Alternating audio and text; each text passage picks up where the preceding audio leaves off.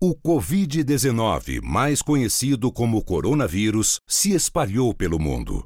Informações sobre crianças com essa enfermidade são limitadas, mas sabe-se que elas apresentam sintomas leves. É recomendável ficar em casa e afastado de outras pessoas, especialmente se for diagnosticado, e continuar seguindo as recomendações de lavar as mãos, cobrir a boca e nariz e evitar tocar seu rosto ou superfícies de uso comum.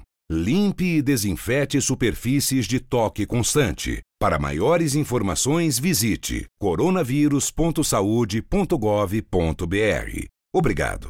Produzido pelo Coletivo Podcast, uma iniciativa ABPOD de colaboração coletiva.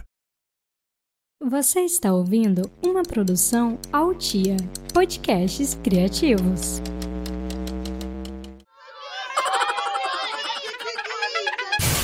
Ei, cadê a mãe dessa criança? Bom dia! Eu sou Vani Fior, mãe do Joaquim do João, e esse é mais um episódio do podcast Cadê a mãe dessa criança?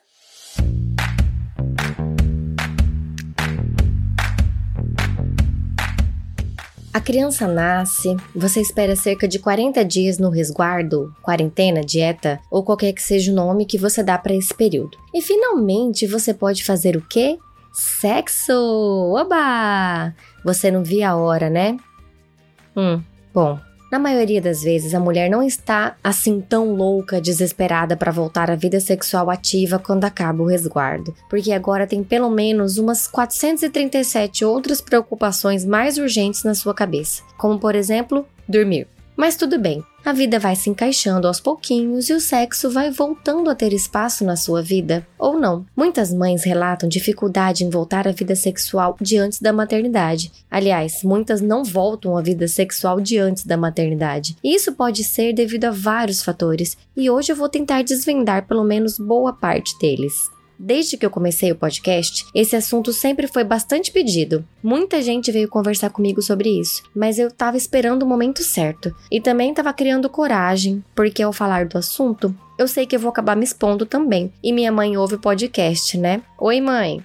Bom, mas minha mãe deve imaginar que eu faço essas coisas, né?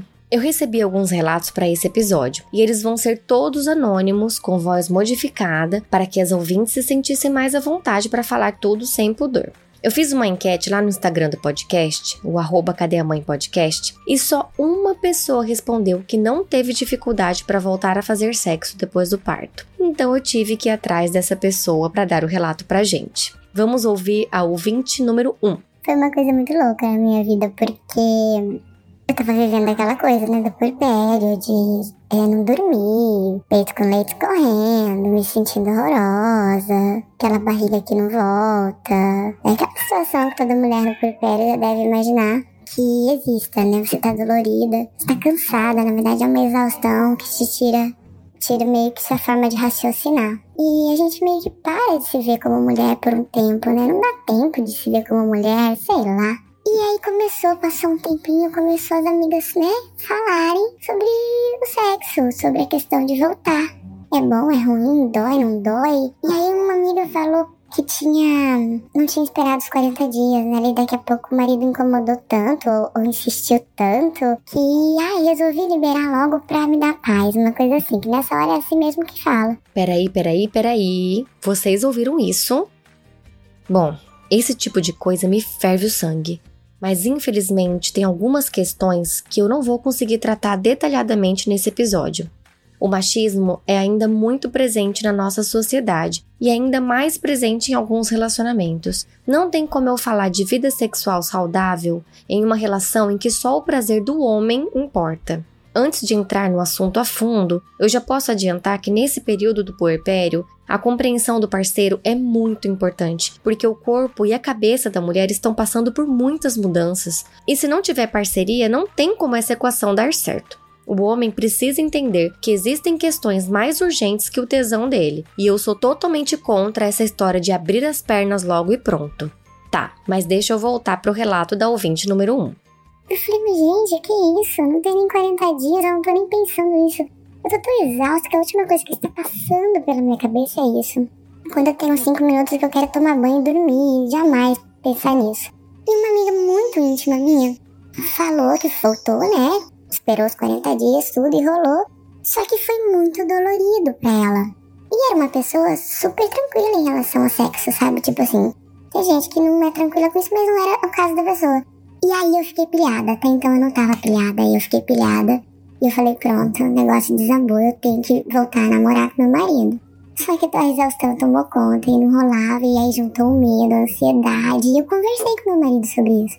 E ó, não sei, tô com medo, tô com receio, não sei como vai ser. Joguei real, eu tenho essa liberdade, isso é muito legal. E ele tava tão vivendo esse mundo de primeiro filho comigo, que ele também tava cansado. Ele falou assim, amor, tô tão cansado que eu não tô nem pensando nisso. Então acho que isso ajudou. E aí eu lembro que uma amiga minha insistiu muito para eu comprar o tal do olhinho lubrificante para poder ajudar. Compramos o olhinho lubrificante e tal.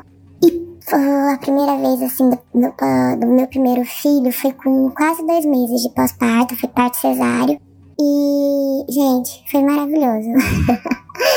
foi tão surpreendente porque a gente não combinou nada, a gente não programou nada, a gente começou a conversar, rolou, super natural, por incrível que pareça. E eu não precisei, depois eu fiquei rindo, falei, cara, o olhinho tá lá fechado, prestou pra nada aquele trem. E a partir daquele momento, naquele momento em si, ali, em cima da cama e tal, ali eu sou mulher, beleza, tô gostando desse negócio de botar, né, o momento meu. Claro que a frequência diminuiu muito, né, porque com o filho e aquela coisa toda não é, não é de como não. Mas assim, eu comecei a, a me interessar mais a partir dali, porque era o momento que eu tinha em que eu deixava aquele caos né? Aquela coisa, aquela loucura do porpério. E eram os meus momentos de ser a mulher.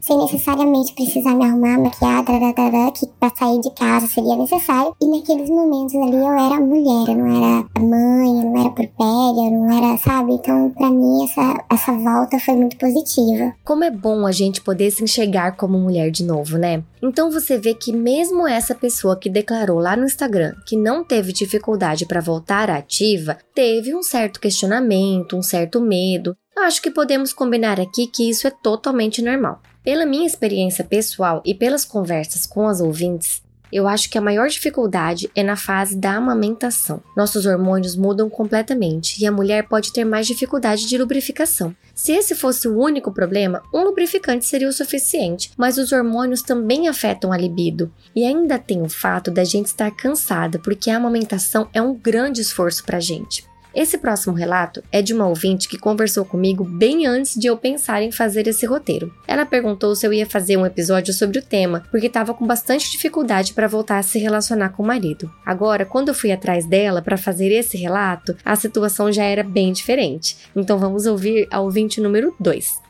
A minha dificuldade para voltar à vida sexual depois do parto foi muito grande. Então, principalmente é, no começo foi medo, porque eu tinha medo de sentir dor. Acho que porque eu tive um parto violento, tive um parto que usou fórceps e ventosas, eu tive uma episiotomia muito grande, então eu não queria sentir dor. Mas assim, como um mês depois do parto, eu tava com a libido ali, eu tava com vontade, eu quis ter relação sexual com penetração, eu tive essa relação sexual com penetração, mas eu acabei não aproveitando muito, porque no fim das contas eu tive muito medo, eu também tive um pouco de dor, então eu não aproveitei. Eu tentei algumas vezes mais, mas também a libido foi diminuindo, é, eu fui perdendo um pouco o, o interesse e principalmente foi falta de libido. Foi assim uma coisa super estranha de não sentir absolutamente nenhuma vontade de relação sexual. E aí, nesse período que ajudou muito foi conversar com o marido, né? Ele entender, ele acompanhar, ele, é, a falta de pressão do lado dele também foi é, o que me ajudou demais, né? E eu entendi, assim, que pelo menos para mim, é, enquanto eu estava amamentando, eu não conseguia é, separar o peito, peito de amamentação com meu peito de mulher. E aí o, o papel do peito, que para mim sempre foi tão fundamental, assim, no meu prazer, na minha relação, ele não estava lá para me ajudar, né? E eu, a partir do momento que eu deixei de amamentar, que foi mais ou menos por volta de 11 meses depois do parto, eu recuperei esse, esse prazer e essa sensibilidade e isso me ajudou muito. Então foi, foi como por volta de duas semanas depois de ter deixado de amamentar que os peitos já foram é, esvaziando. Foi por aí que eu recuperei totalmente prazer, o orgasmo, a masturbação, a libido voltou e, e né, as coisas se encaixam no lugar de volta. Eu também senti muita dificuldade nessa fase e muito por causa desse mesmo motivo que nosso ouvinte falou. Como separar os peitos de amamentar dos peitos zona erógena? No meu caso, eu simplesmente esqueci que eu tinha peitos. Não tirava o sutiã e morria de medo de escorrer leite na hora. E se não bastassem todas as mudanças hormonais e físicas, a nossa rotina muda completamente. A gente não dorme direito, a gente tem uma criança pendurada no peito o tempo todo e nossa vida se resume a dar peito e limpar cocô. Por um lado, é como o ouvinte número 1 um falou, é bom ter esse tempo para ser mulher. Mas como que a gente vira a chavinha? Para o homem isso é muito mais fácil, pode ter certeza. E isso não significa que você tenha algum problema. Vou indicar para vocês um episódio de podcast e assim que terminar esse episódio aqui, você corre lá. É o episódio número 14, Cadê minha libido? do podcast Menstruar, Gozar e Parir. É uma aula. Lá, as ginecologistas obstetras Alessandra e Mateusa explicam tudo sobre a libido feminina. E uma coisa que elas falam, eu achei muito importante de reforçar aqui. Acontece que, ao contrário da libido masculina, o desejo sexual feminino é muito mais responsivo. Ou seja, é muito mais difícil a mulher ter desejo sexual espontâneo. Normalmente, a mulher precisa ser estimulada. E isso não significa que você tem algum problema. Muitos homens reclamam que a mulher não procura, mas é normal o homem procurar mais. Isso não significa que você é fria, amiga. Já ouviram falar que o principal órgão sexual da mulher é o cérebro? Quando a gente não tá bem, a gente não consegue se desligar. Quando tem 500 preocupações na cabeça, é muito mais difícil desligar de tudo e sentir prazer. Então, nessa fase do pós-parto, é mais que natural que a gente demore a se conectar com a gente mesmo de novo. Além de todas as preocupações, o corpo tá diferente. A gente não se sente bonita, atraente e a pressão do parceiro não ajuda nada, é só mais uma preocupação. Então, sempre vale aquela dica que parece clichê, mas funciona. Converse com seu parceiro. Sexo tem que ser não só uma prática do casal, mas um assunto do casal. Do mesmo jeito que é importante dizer o que você gosta, é importante dizer o que não gosta. E dizer que não tá afim também, e tentar descobrir o porquê. É bom tirar um tempo para mergulhar nesse mundo de mãe, mas se permita sair dessa bolha aos pouquinhos, no seu tempo. Eu indiquei o episódio do podcast Menstruar, Gozar e Parir porque ele descreveu muito bem a jornada de muitas mulheres em busca de sua libido, e eu segui essa mesma jornada. Parecia que as apresentadoras estavam falando de mim. Um tempo depois que Joaquim nasceu, depois que eu já tinha parado de amamentar e já tinha voltado a me relacionar normalmente, eu ainda sentia que alguma coisa não estava certo.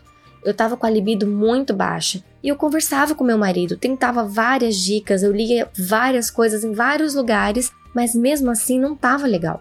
Primeiro, eu pensei que pudesse ser a pílula, então eu troquei a pílula em nada. Aí uma amiga minha falou que testou a testosterona dela e descobriu que estava muito baixa, de repente podia ser isso. Fui numa ginecologista nova, porque a minha estava de licença maternidade, e ela pediu para testar a testosterona, mas estava normal. No podcast que eu indiquei, elas também falam sobre o mito da testosterona. Bom, eu não estava mais amamentando, estava tudo aparentemente normal, então o que estava acontecendo comigo? A médica então passou um remedinho que ia ajudar na minha libido. Falou maravilhas do remédio, disse que ia diminuir minha ansiedade, que eu iria até emagrecer. Ok. Eu comecei a tomar o remédio e com dois dias eu comecei a passar muito mal. Eu fiquei acelerada, o coração acelerado, eu não conseguia prestar atenção nas coisas, foi péssimo. Pesquisando melhor, eu vi que era um antidepressivo super forte. Será que eu precisava mesmo daquilo? Fazia pouco tempo que eu estava fazendo terapia. A minha psicóloga ficou muito braba com a médica. Poxa, ela nem me conhecia para presumir que eu precisava de tratamento farmacológico, sendo que meu problema podia de repente ter uma origem psicológica.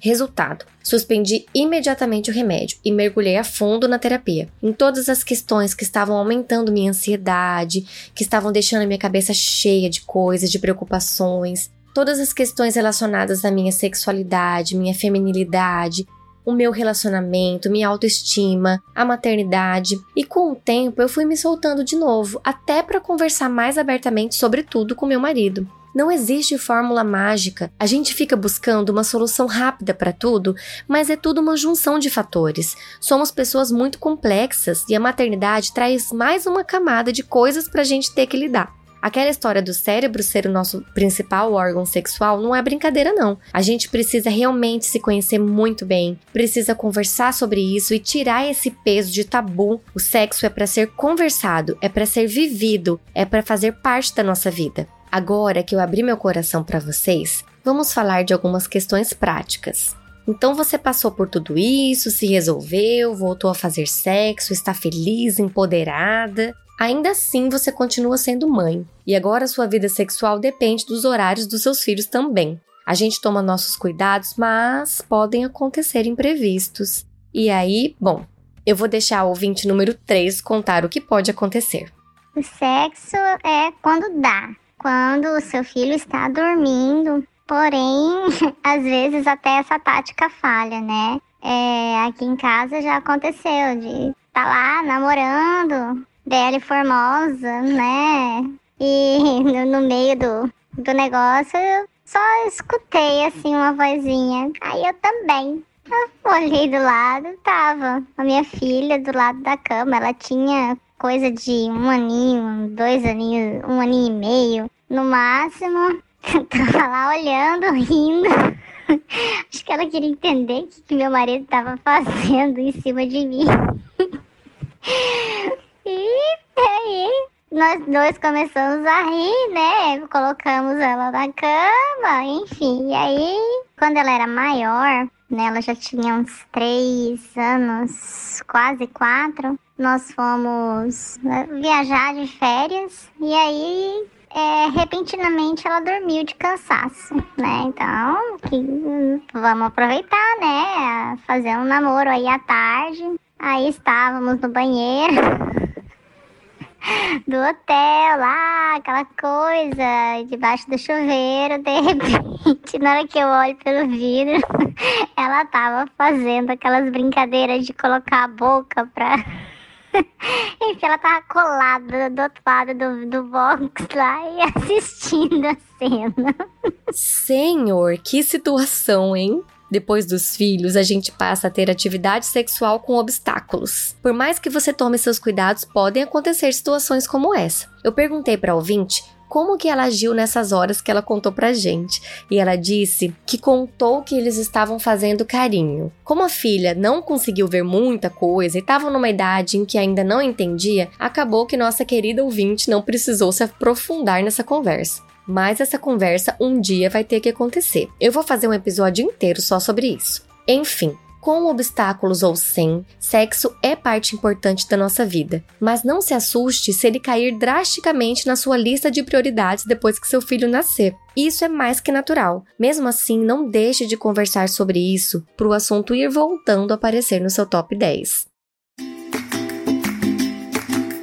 Esse assunto rende muito. Então, no bate-papo da rodada, que acontece daqui a dois episódios, eu vou trazer algumas profissionais que podem ajudar muito com esse tema. Eu quero te ouvir e você sabe que sua identidade está segura comigo, certo? Então, manda mensagem para mim lá no Instagram do podcast, arroba Cadê a Mãe Podcast. Se preferir, pode mandar um e-mail para o cadeamãepodcast.gmail.com. Agora eu vou indo porque eu tô gravando esse episódio bem no dia dos namorados e as crianças acabaram de dormir. Tchau!